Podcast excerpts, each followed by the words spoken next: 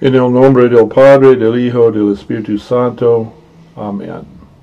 Y habiendo ellos partido, he aquí el ángel del Señor apareció en un sueño a José, diciendo, Levántate, toma al niño y su madre, y huye a Egipto, y quédate allá hasta que yo te diga, porque Herodes buscará el niño para matarlo. Y despertando él, tomó de noche el niño y a su madre, y se fue a Egipto, y estuvo allá hasta la muerte de Herodes, para que se cumpliese lo que dijo el Señor por medio del profeta, diciendo, de Egipto llamé a mi hijo. Y muerto Herodes, he aquí un ángel del Señor apareció en un sueño a José en Egipto, diciendo, levántate, toma al niño y a su madre, y vete a la tierra de Israel, porque han muerto los que procuraban la muerte del niño. Entonces él se levantó y tomó al niño y a su madre y vino a la tierra de Israel. Pero cuando oyó que Arqueleo reinaba en, en Judía en lugar de Herodes su padre, tuvo temor de ir allá. Y siendo avisado por Dios en un sueño, se fue a la región de Galilea y vino y habitó en la ciudad que se llama Nazaret, para que se cumpliese lo dicho por los profetas, que habría de ser llamado Nazareno. Mateo 2, 13 a 15 y 19 a 23. La historia de José el carpintero es una historia de obediencia a la voz del cielo. Tres veces se nos dice que el ángel del Señor se le apareció a José en un sueño. Mientras él y María estaban comprometidos para casarse, José descubrió que María estaba embarazada de un hijo que no era suyo. En un sueño, el ángel del Señor le dijo que María estaba embarazada a causa del Espíritu Santo y que José la tomaría por esposa. Mateo 1.20. El ángel también le dijo a José cuál debía ser el nombre del niño. Y José obedeció. José también obedeció el decreto de César cuando fue con María a Belén, Lucas 2.4. Aunque no era su hijo, José obedeció las escrituras sobre la circuncisión y la presentación de Jesús en el templo, Lucas 2, 21 a 24.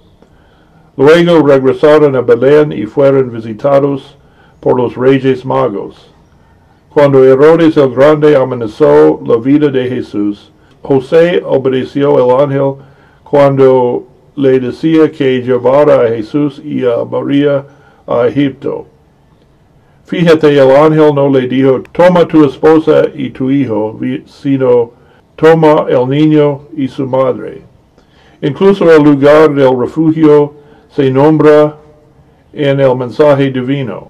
Es probable que se eligiera Egipto porque muchos judíos se habían asentado en ese país.